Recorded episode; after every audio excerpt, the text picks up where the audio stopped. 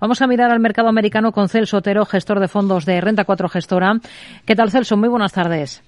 Hola, buenas tardes, señor. Bueno, tenemos un montón de referencias macro en, en, Estados Unidos. Vamos a comenzar por ese dato de empleo ADP, de creación de empleo privado. ¿Qué le ha parecido a la espera de ese dato global del próximo viernes?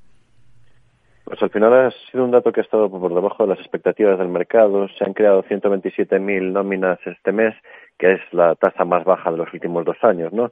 Pero la parte positiva de, este dato es que vemos cómo la, la parte de presión en salarios se ha ido moderando, eh, eh, si hablamos en términos anuales, vemos cómo suben a tasas del 7,6% en los empleados que están bajo la misma firma y los que se han movido de empresa han subido a tasas de un 15% y eso podría provocar que, que, la Reserva Federal viese que los efectos de su política monetaria van tomando efecto, ¿no?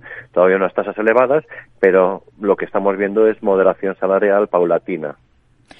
Tenemos también la segunda estimación del PIB estadounidense del tercer trimestre. Tenemos datos de balanza comercial, de gasto en consumo personal. ¿Con qué ideas se queda después de tanta referencia?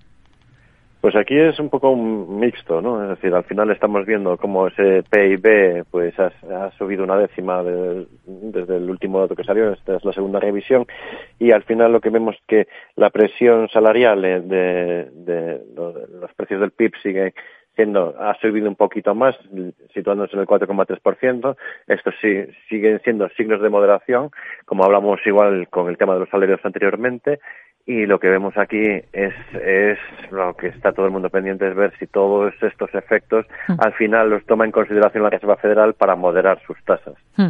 Podemos estar a, las puertas de un retroceso más profundo en los mercados. Lo dice Mike Wilson, que es el estratega jefe de acciones de Estados Unidos y director de inversiones de Morgan Stanley. Habla de caídas de dos dígitos. Vamos a escucharle.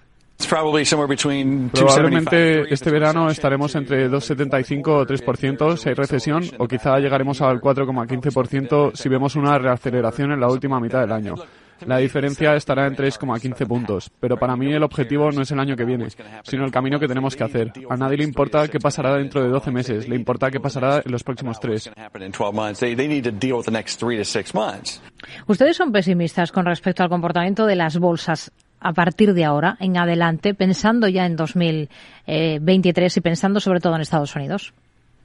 Nosotros tenemos una visión contraria a la que tienen eh, Morgan Stanley. Nosotros lo consideramos que lo importante sean los próximos tres meses. Nuestra inversión siempre ha sido de cara a largo plazo y buscar una rentabilidad eh, acertada en, en, un entorno de largo plazo. ¿no?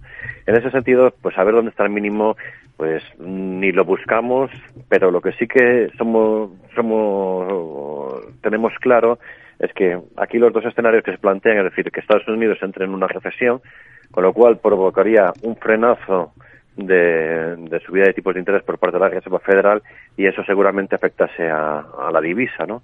Y en ese sentido, todas las empresas que son más exportadoras, que han, visto penalizados sus ingresos, pues al final la parte extranjera seguramente les beneficie, con lo cual la caída de beneficios tampoco consideramos que sea tan severa y por, si por contra los, la inflación sigue siendo elevada, pues al final vemos la renta variable como uno de los mejores protectores ante la inflación, porque al final la inflación no es más que subida de precios hmm. que son los precios de las empresas y al final si una forma de protegerse sobre la inflación siempre ha sido la renta variable y en casos extremos como en el caso argentino pues es un claro ejemplo de cómo los inversores que han estado en renta variable han ganado poder adquisitivo a lo largo de los años. Hmm.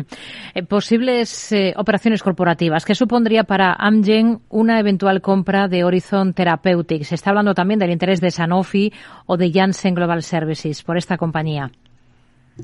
Sí, parece que al final la compañía ha puesto el cartel de venta y, y tiene varios novios, ¿no? En el caso de, de Horizon, al final, es, si es comprada por Amgen, al final vemos una empresa que es Amgen, que en el próximo ejercicio pues le van a vencer en torno al 5% de las ventas eh, eh, respecto a las patentes que tiene, ¿no? Y lo que está buscando es nuevo, nuevos sendas de crecimiento, nuevas palancas de crecimiento, ¿no? Es una, una compañía que tiene total sentido, al final Amgen tiene seis áreas, las más fuertes son cardiovasculares y oncológica, y, y al final, pues si al final se hace con la compañía, pues eh, le seguirá aportando ese crecimiento que siempre es lo más buscado entre los inversores. Hmm.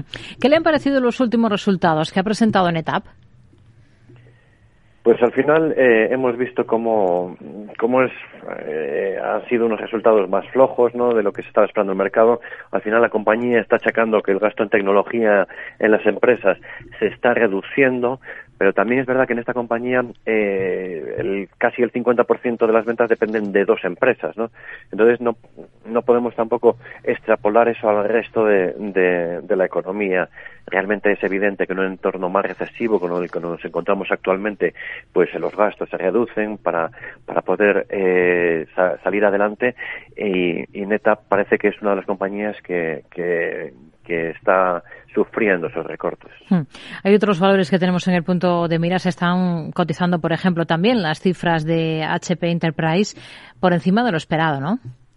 Sí, aquí es, aunque están en el mismo segmento que NetApp, lo que vemos es que tiene una diversificación global mucho más elevada. Al final, el 60% de sus ventas vienen de fuera de Estados Unidos. Está mucho más diversificado frente a clientes, pero eh, al final dicen que están viendo mayor resiliencia en el sector. Al final, se, si la economía se contrae, eh, pues evidentemente eh, tendrán un impacto dentro de sus ventas, pero por ahora la compañía, dentro de su cautela, pues mantiene su guía para el año que viene. Hmm. Otro, otro de los valores en el punto de mira, todo lo contrario que HP Enterprise, eh, tenemos a, a Intuit, la firma de software de contabilidad, estarían al margen de un valor como este, que en este caso sí ha decepcionado con resultados.